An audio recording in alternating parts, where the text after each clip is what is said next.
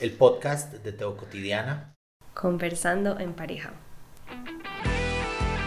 Existimos en un mundo caótico, lleno de odios, miedos y angustias. Se hace urgente volver a Jesús, volver al Evangelio, volver al mensaje de bienestar y de esperanza, volver al amor a Dios, al amor propio, al amor por el otro. Teo Cotidiana. En algunas librerías cristianas venden estos palos con la cita de proverbios. Eh, y se supone que esos palos son con los que los papás van a cumplir la cita de proverbios. Que hay que instruir a los niños con vara. me imagino, yo nunca he visto a nadie comprarlo. He visto las fotos de las librerías donde los venden. He visto la cita bíblica, pues unos palitos como adornados. Me imagino que a la gente los compra. Poniendo bonito el golpe. Eh, y se los lleva para la casa y pues cuando los hijos son desobedientes les pegan un barazo con, el texto de Proverbios. yo me acuerdo cuando Ariel estaba así muy, muy, muy, muy bebé y en medio de un desespero mío le metí un golpecito. Y yo creo que me dolió infinitamente gigante a mí. Y yo me acuerdo que conversando yo te dije, yo no quiero esto para, para Ariel, no quiero esto para Ariel, no, no es como quiero a mis hijos. Y ha sido un proceso bien bonito, bien interesante, porque vos me introdujiste en el tema de la crianza respetuosa. Cómo ser cristiano, cómo seguir el Evangelio cómo cumplir lo que Dios quiere para la vida de nuestras familias y eso meterlo dentro de la línea de la crianza respetuosa. Pues para mí es como lo natural. Pues es lo natural del Evangelio, o sea, creo que no hay otra manera de vivir el Evangelio que no sea esa, ¿sí?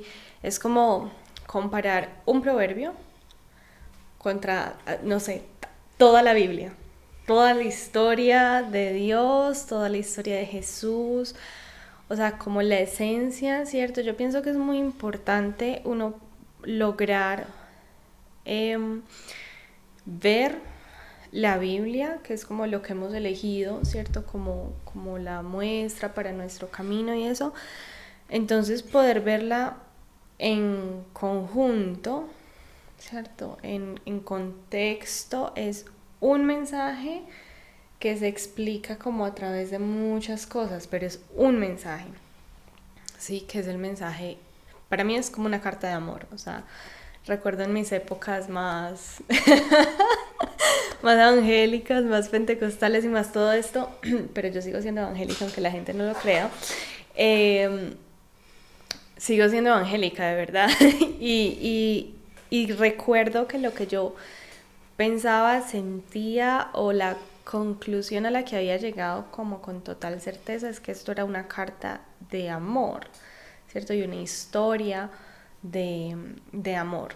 Entonces pienso que no hay otra manera que no sea desde el amor, desde el respeto, desde la dignidad, que se vive y se aplica el Evangelio en la vida familiar y, y en la crianza de los hijos, pues que es como lo que queremos hablar hoy.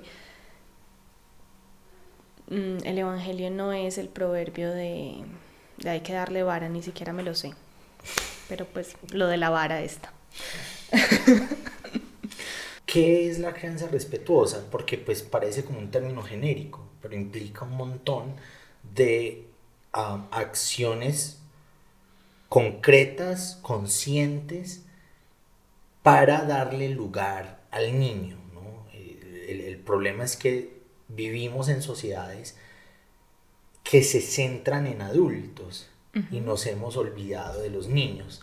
¿Qué es la crianza respetuosa y por qué es importante? Hmm. Pues la pregunta es, muy amplia. Y, mm,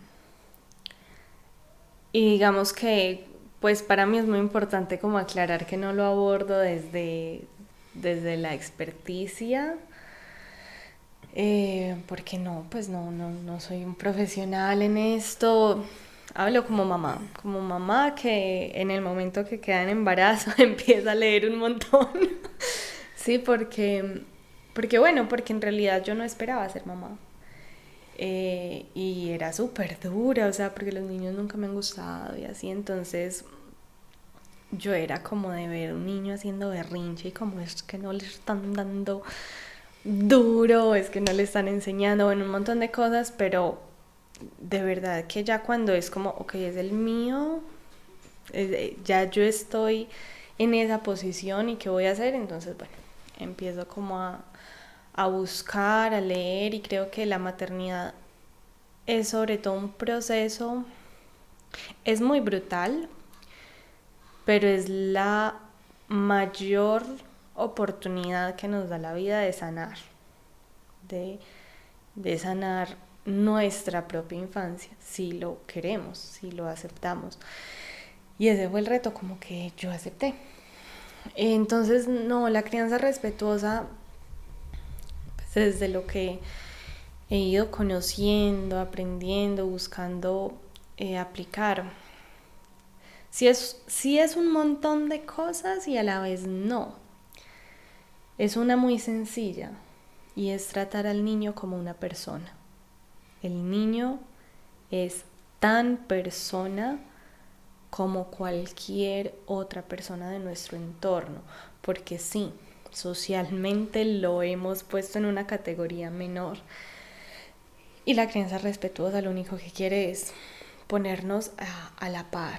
¿sí? Entonces, si yo a un adulto no, le, no, lo, no lo trataría de X o Y manera, ¿qué me hace pensar que sí puedo tratar a un niño de esa manera? Creo que esa es como, como la, la línea que define el curso de nuestra interacción con nuestros hijos. O sea, yo, mm, yo soy el adulto, pero soy el adulto para acompañar, soy el adulto para ayudar, soy el adulto que tiene mayor capacidad, un mayor desarrollo, ¿sí?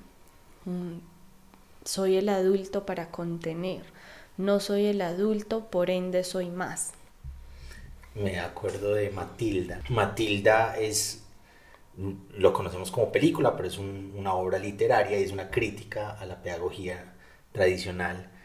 Y en una de las escenas el papá de Matilda le está diciendo, yo estoy bien y tú estás mal, yo, eh, yo soy el adulto, tú eres la niña, yo estoy bien, tú estás mal, algo así. Yo soy grande, tú pequeña, estoy bien, tú mal, soy listo, tú tonta.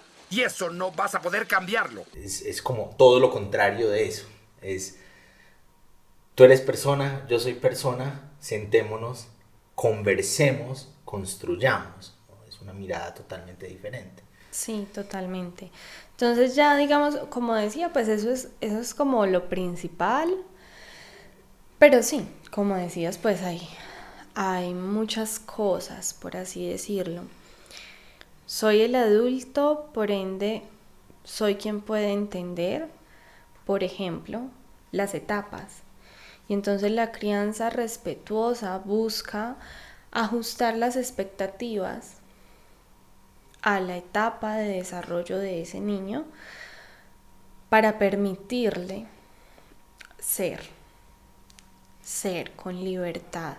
¿sí? Yo, hay algo, por ejemplo, que pues es como el resumen de, muchas de las cosas que uno eh,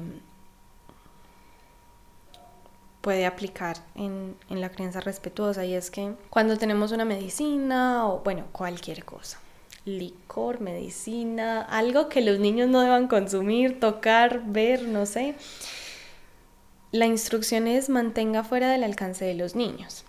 La instrucción no es niños, no toquen esto, niños, no lo cojan.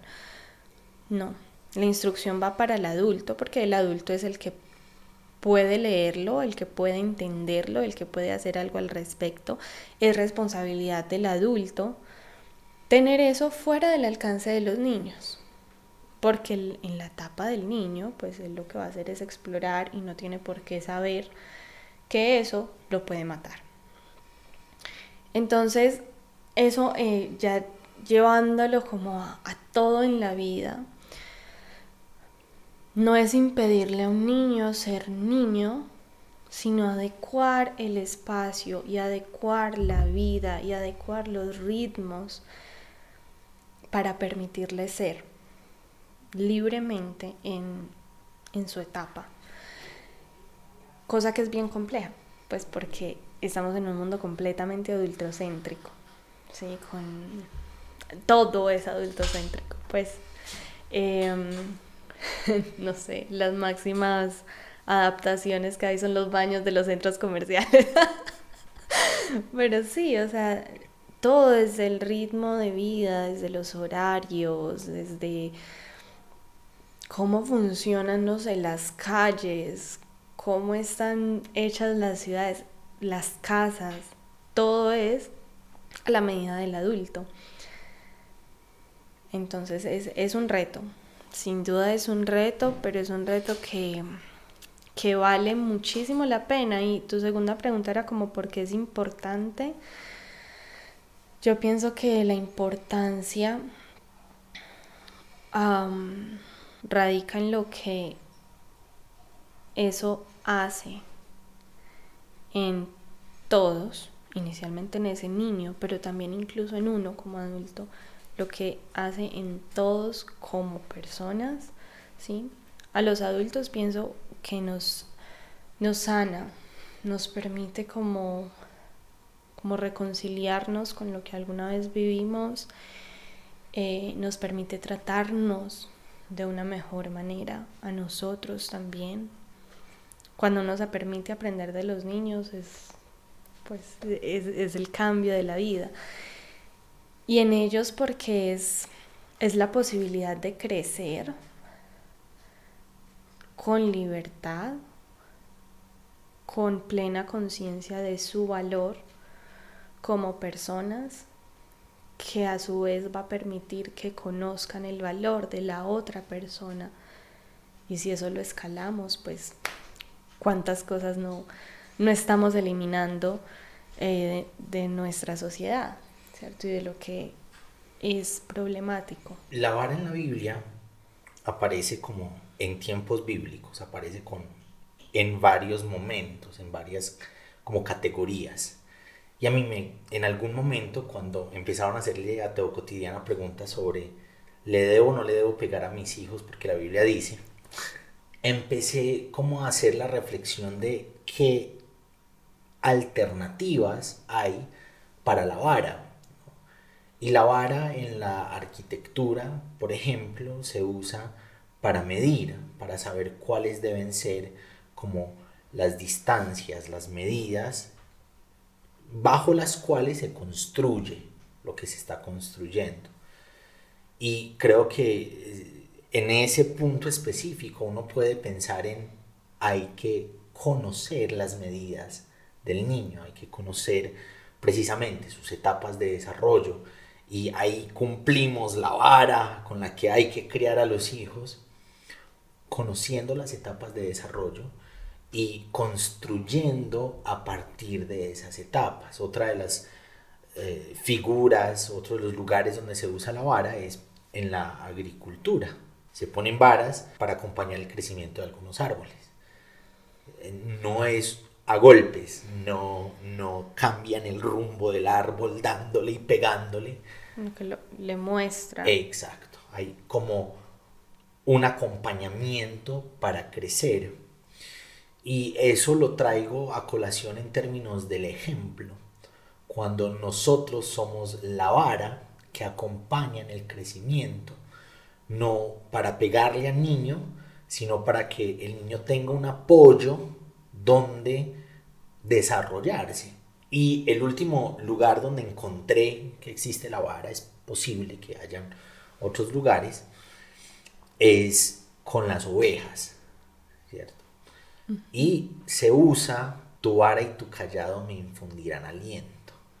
La vara. Las dos. la vara no, no, no buscaba castigar a las ovejas porque hicieron algo mal. Buscaba guiar a las ovejas. En ese aspecto, claro, estamos en constante acompañamiento de los niños y cuando van tomando como un curso que no debería ser. Nos sentamos, conversamos y al conversar, al hacerles saber cuál creemos que debe ser el mejor camino, que va a, llevarlos a alimentarse bien, siguiendo la analogía de las ovejas, a llevarlos a lugares donde van a poder descansar bien, a llevarlos a lugares donde van a poder estar bien, ahí estamos usando, estamos siendo varas del camino, ¿no? Para guiar, para encaminar.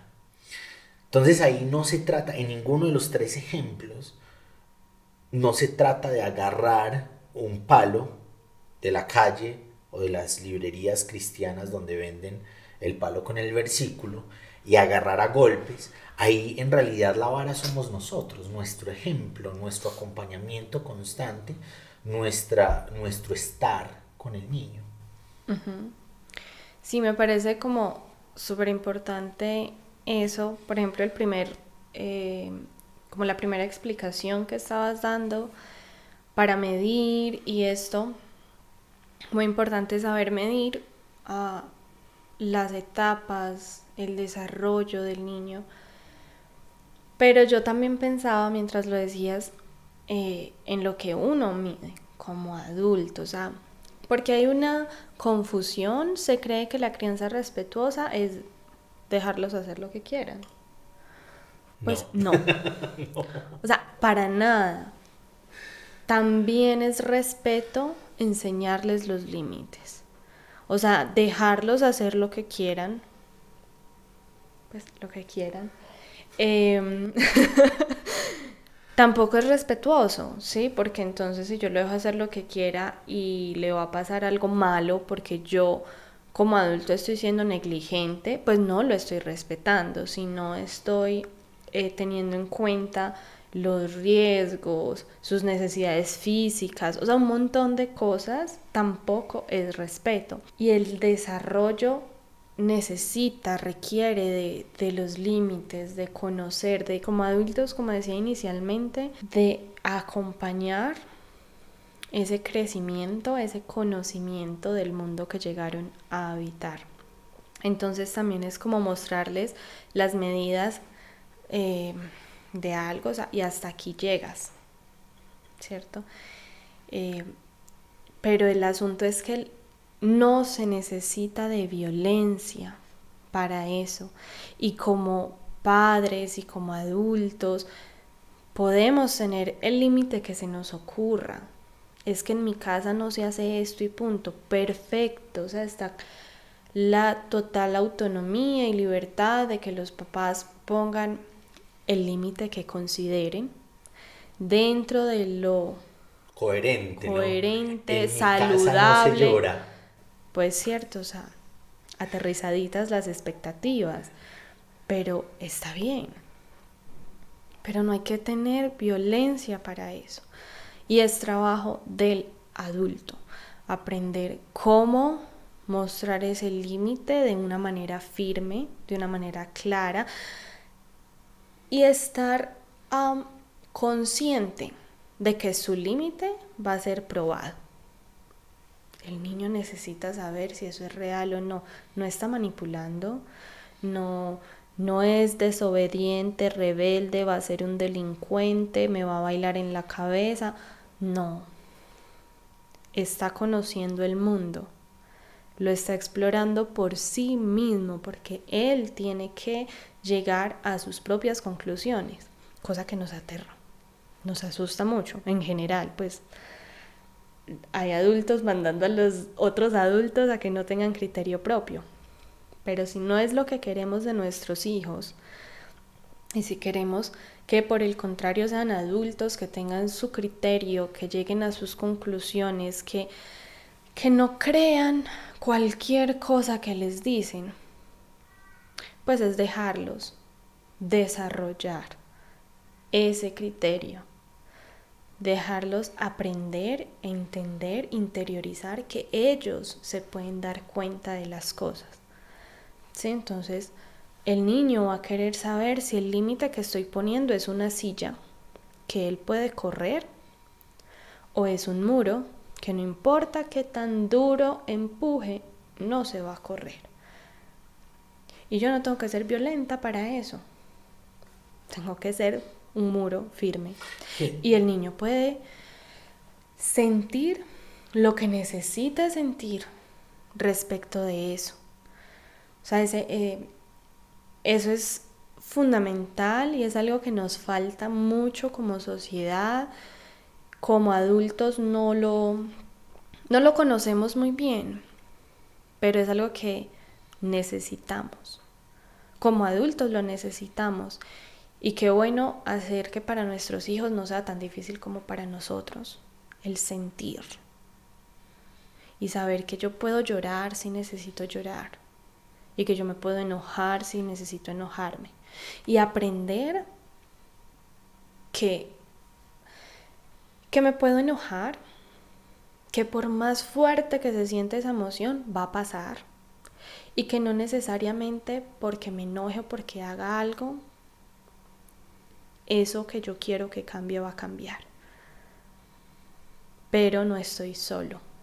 Total. Pero no necesito, no, no es algo aprendido a la maldita sea. No, es algo que en lo que se aprende a convivir. Porque no se está solo, porque hay alguien que me contiene, que me escucha, al que no le estorba que esté llorando tenemos que reconciliarnos con el llanto, porque va a haber mucho llanto, pero no por la violencia, y eso es lo importante. Hace unos días mi hijo, mi hijo es un excelente negociante. Esa es una de, las, una de las cosas muy bonitas que nos ha heredado, creo, que el acompañamiento con la crianza respetuosa. Porque como nosotros no decimos y punto, sino que decimos y él tiene voz y tiene voto en medio de lo que se dijo, ha desarrollado una capacidad gigante de negociar tiempos, dulces. Entonces él va y nos dice, quiero un dulce. Listo, uno saca, pero no poquitos. Ok, te voy a dar tres dulces.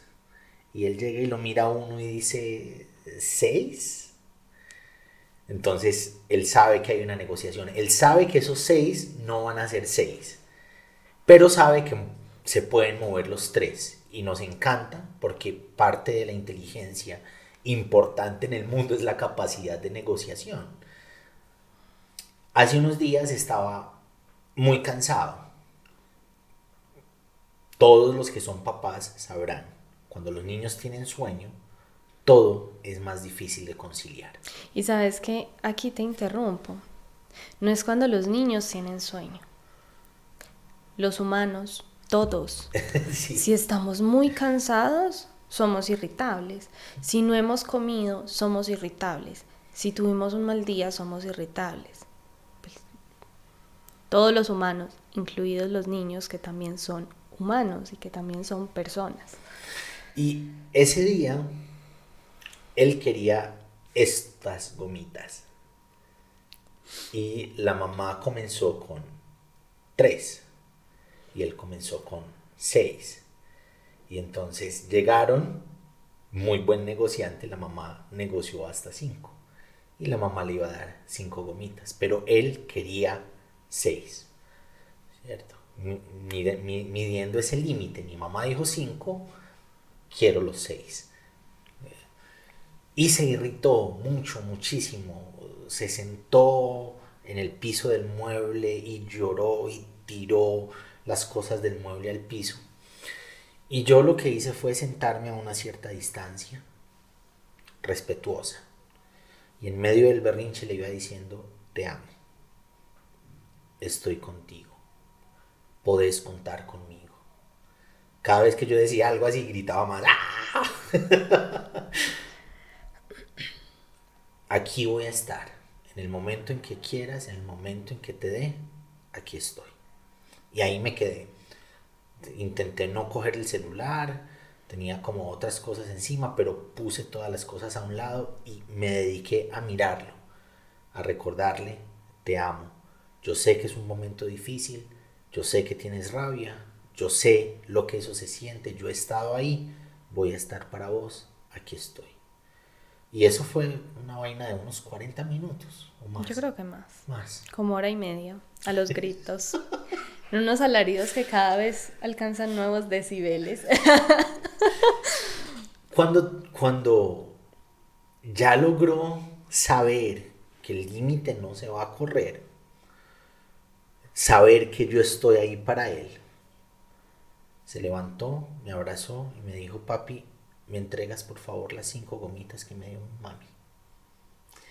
Ya estoy listo. Eso es hermoso, eso- esos son unos triunfos. Y eso es súper y importante. bien brutales. Porque es, e, es el ya estoy listo, o sea, queremos mochar la emoción, no queremos que se exprese, no, no. Alguna vez leía algo y es que la emoción es como un tren. Y cuando arrancó, va a seguir hasta que pase el tren. Y uno, o sea, la emoción no se va a ir. Uno puede golpear, uno puede gritar, uno puede hacer de todo y la emoción no se va a ir. Es un tren que ya arrancó. Entonces, ¿cómo queremos que nuestro hijo, que nuestra hija recuerde esos momentos? Porque la emoción no se va a ir. Porque el llanto igual lo vamos a escuchar, gritemos o no gritemos, peguemos o no peguemos Sí, y va a ser gritando y pegando va a ser más, Claro. no se va a cortar. Llegará un punto en el que se cortará. Terrible. Terrible porque es, es una de las peores consecuencias.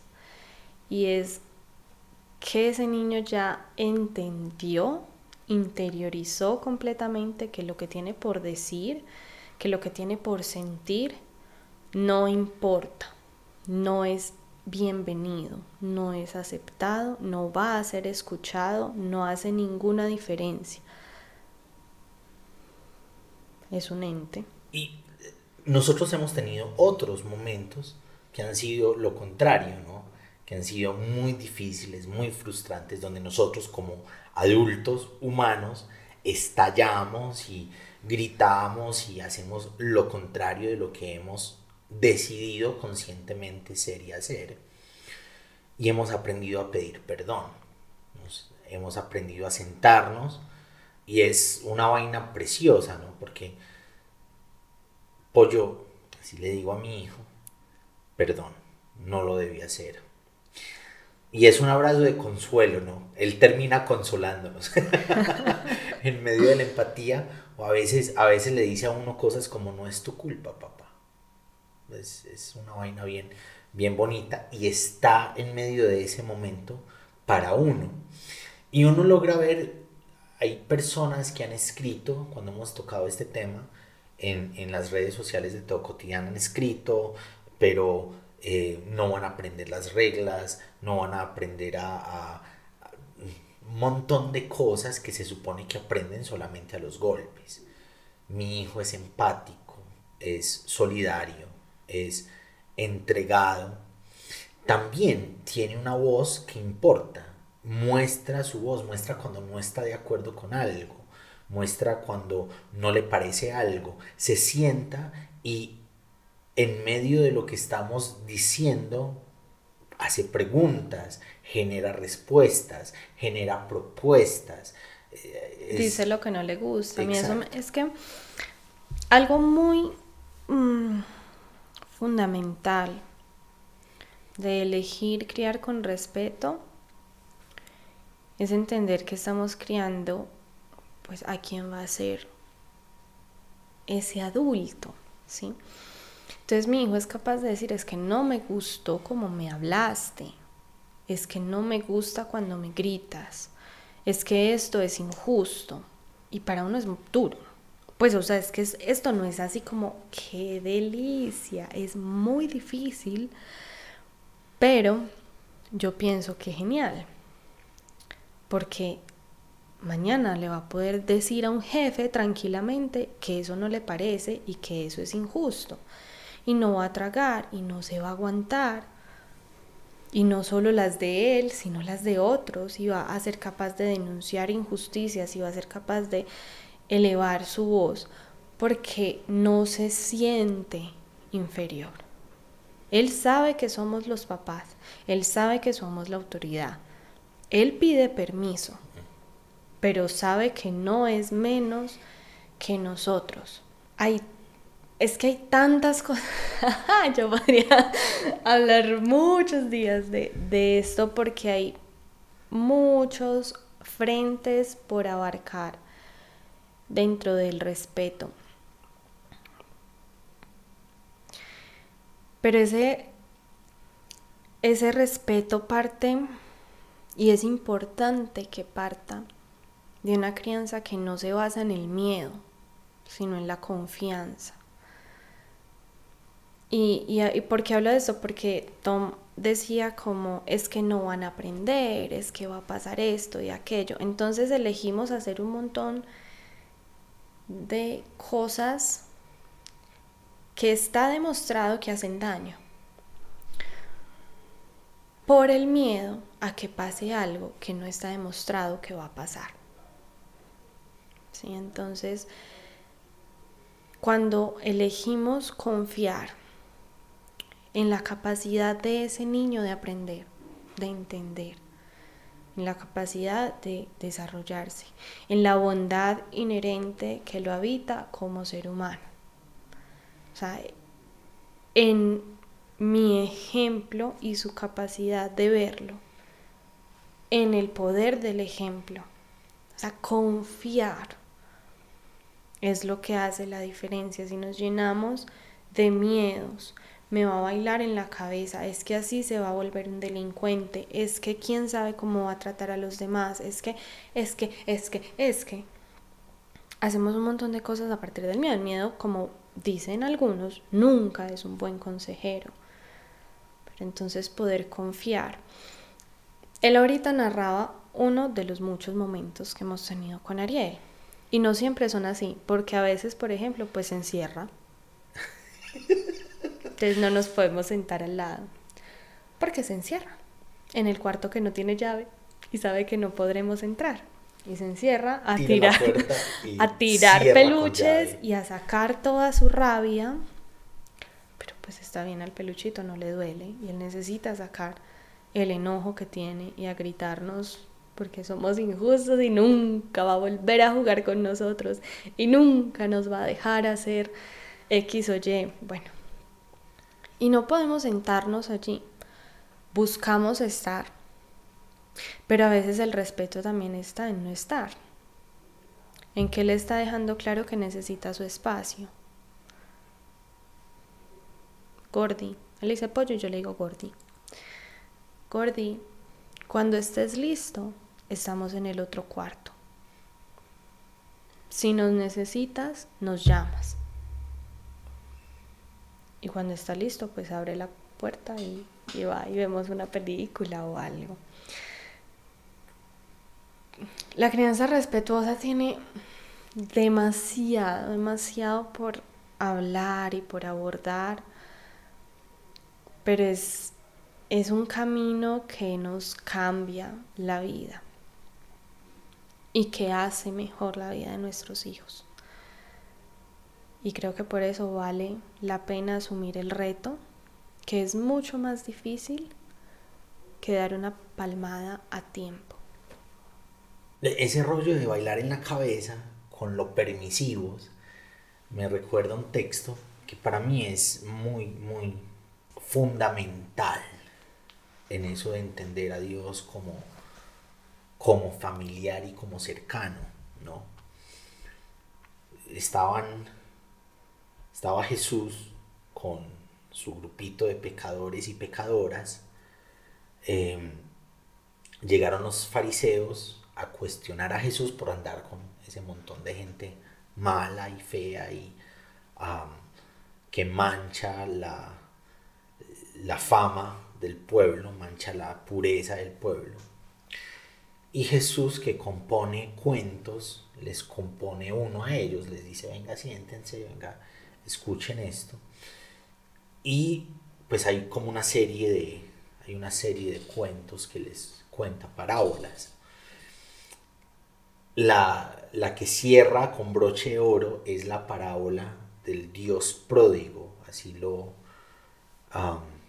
¿Cómo es que se llama él? Así lo enuncia Keller en, en su libro El Dios pródigo. El que da pródigamente es Dios en, en la idea que presenta Keller. Y hace una metáfora con la vida familiar. El rollo es que a quien está dibujando en el papá que está en el cuento es a Dios, como es Dios, como familiar. Y ese papá es un papá permisivo. Es que vino el hijo a pedirle la herencia, algo que no es natural hacer, y él le dio la herencia. Le permitió hacer algo que se salía de toda la estructura legal del judaísmo, le permitió hacer algo que rompía el honor de la familia, porque este muchacho agarra la herencia, se va, se la malgasta, y este muchacho está mal, está en la mierda, y regresa a casa, arma todo un discurso de qué le voy a decir a mi papá, pues me siento mal y quiero por lo menos tener un salario de trabajador allá donde mi papá, porque allá las cosas están bien. Y el papá que, que dibuja Jesús en la parábola, a ese papá no le importa el discurso que había preparado el hijo. Rompe el discurso y lo estaba esperando. Es la imagen de un papá que estaba esperando a su hijo, que ama a su hijo, a pesar de lo malo que haya hecho, a pesar de todo lo que hizo en contra de él y en contra de la familia, en contra de la, de la, ah, del honor de la familia y en contra de la economía de la familia, el papá que, Dios, que Jesús dibuja es un papá al que no le importó lo malo que haya hecho el hijo, estaba esperándolo para abrazarlo, ya lo había perdonado de antemano no es un papá que llega y escucha el discurso y le dice, sí, te voy a perdonar y te voy a poner estas condiciones. Es un papá que da en abundancia del perdón que tiene. Y otra vez Jesús estaba dibujando a Dios, cómo es Dios como familiar, cómo es Dios como papá, mamá, ¿cierto? Y eso me parece muy interesante porque está dibujando un papá completamente diferente a ese papá que tiene que poner límites, a un papá pues que le dice que no a los hijos y que no permite que los hijos descubran el mundo, o un papá que legalmente él tenía el derecho de apedrear a ese muchacho en el contexto en el que se está contando esa historia. Tiene derecho a castigarlo con dolor y muerte. Y decide abrazarlo con misericordia, con perdón y con amor. Una vaina completamente diferente. Y es algo que me parece muy bonito y que me recuerda a como una de las cosas más importantes que he aprendido de las personas que me inspiran en este camino, pues que elegimos como papás, es que a él no le importó lo que otros estuvieran diciendo. ¿sí? Todo lo que podían decir de su hijo no fue excusa ni motivo para no darle su amor, ¿cierto? No, no afectó tampoco ni su ego ni su orgullo, que es a veces algo que, que vale la pena cuestionarnos. Sí, yo estoy corrigiendo porque de verdad considero que mi hijo necesita aprender algo distinto o estoy haciéndolo porque es que qué van a decir de mi hijo y de mí. Pero bueno, eso no era lo, lo importante que he aprendido. lo importante, lo valioso, lo, lo increíble, es algo muy sencillo. Y es amar al niño, adolescente, joven o adulto al hijo que yo tengo enfrente. Amarlo hoy, como es hoy como es él, ella. Porque nosotros aquí estamos hablando de nuestro hijo, pero esto no es uno más uno, dos, no es si aplicas la crianza respetuosa, tu hijo va a ser como el mío. No. El asunto es que tu hijo sea como sea tu hijo. Es digno de amor, es digno de respeto. Uno no cría con respeto para algo, aunque va a tener infinitos beneficios. Uno cría respeto porque es lo mínimo que esa otra persona, que es mi hijo, merece. Y amarlo como él es va a hacer la diferencia en su vida. Aprender que nuestra voz será su voz interior cuando crezca. ¿Qué voz queremos que escuche? ¿Cómo queremos que se trate? ¿Cómo queremos que piense de sí mismo? Va a depender enteramente de eso que nosotros hemos sembrado. Ahora, ya di la palmada a tiempo.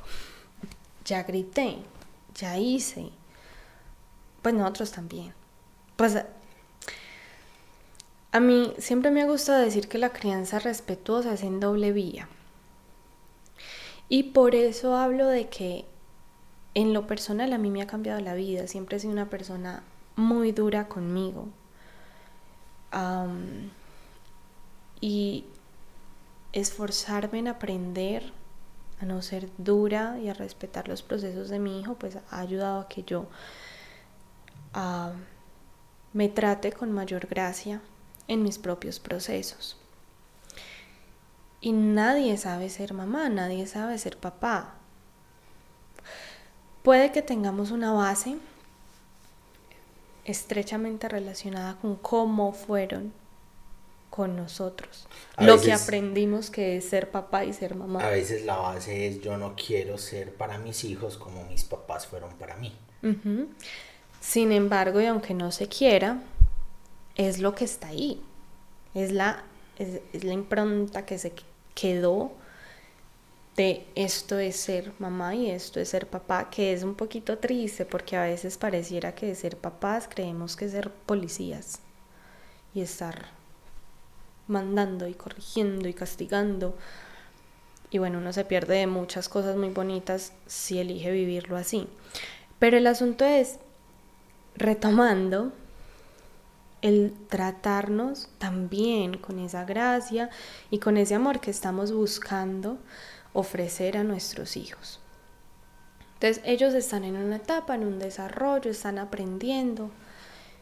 Y sabes que yo también, yo también estoy en, aprendiendo esta nueva etapa porque van de etapa en etapa y cuando uno aprende a manejar una, empieza la otra. Entonces, también estoy aprendiendo, también me estoy adaptando, tampoco sé. Y también cada etapa tengo... es la peor. Ay, sí. Cada etapa es la más difícil. No, pero los cuatro, prepárense. Los que tengan hijos menores. Cuando lleguemos a los cinco les contamos. Em, pero entonces, yo también tengo cosas por sanar. Yo también solo sé hacer esto de esta manera. ¿Cierto? La diferencia está en qué vas a hacer al respecto. Porque tú eres el adulto. ¿Sí? Entonces, yo le he gritado a mi hijo. Hace, no sé, unos meses le di una palmada en la mano. Porque no sé qué me hizo y me dio mucha rabia y le di una palmada en la mano. Yo no sabía eso. Ariel no está acostumbrado a eso. Así que, pues lo destrocé. Pues con, esto lo destrocé porque él sabe que él no merece eso bajo ninguna circunstancia, ninguna. Pero yo lo hice, pues porque ¿qué hago? Yo también soy humano. Yo también estoy aprendiendo. Yo también a veces estoy cansada, con sueño, por ende irritada. Pero lo que queda por hacer es una vez más confiar Confiar en que lo que hemos sembrado y lo que hemos construido en la relación es más fuerte que esa pequeña caída. Y segundo, hacerme responsable. Pasó, sí pasó. Pero no es culpa de él. Entonces, hijo, perdóname. Tú no mereces que yo haga eso. Si lo hice es porque él había hecho algo con lo que yo no estaba de acuerdo, que posiblemente estaba mal y que me dio mucha rabia. Yo no le estoy diciendo lo que hiciste está bien. No. Pero no importa que eso esté mal, yo debo corregirlo de otra manera. La manera en la que lo hice no fue la adecuada. Mamá no actuó bien. Tú no lo mereces. Borrar inmediatamente ese, e, e, eso de, uy, entonces a mí me pueden pegar y a mí me pueden gritar y a mí, no. A veces va a pasar, pero me hago responsable. Actué mal, lo debí hacer de una mejor manera. No es, ay, no, no era para tanto, pues seguramente yo tengo algo por corregir, pero la violencia no es necesaria. Y que él sepa que yo también lo sé, que también estoy aprendiendo. Aparte que eso solo ya enseña un montón. A que él sepa que está bien equivocarse y que equivocarse no es el fin. Que uno se equivoca y uno repara. Entonces, ya pegaste, ya gritaste y has hecho mucho, siempre se puede reparar. Como adultos es nuestra responsabilidad. Nosotros sembramos porque nosotros les dimos la vida, no es la obligación de ellos amarnos, pero sí es la nuestra amarlos, porque elegimos traerlos. Gracias por acompañarnos hoy en el podcast de Teo Cotidiana. Te espero para que reflexionemos juntos en el nuevo episodio.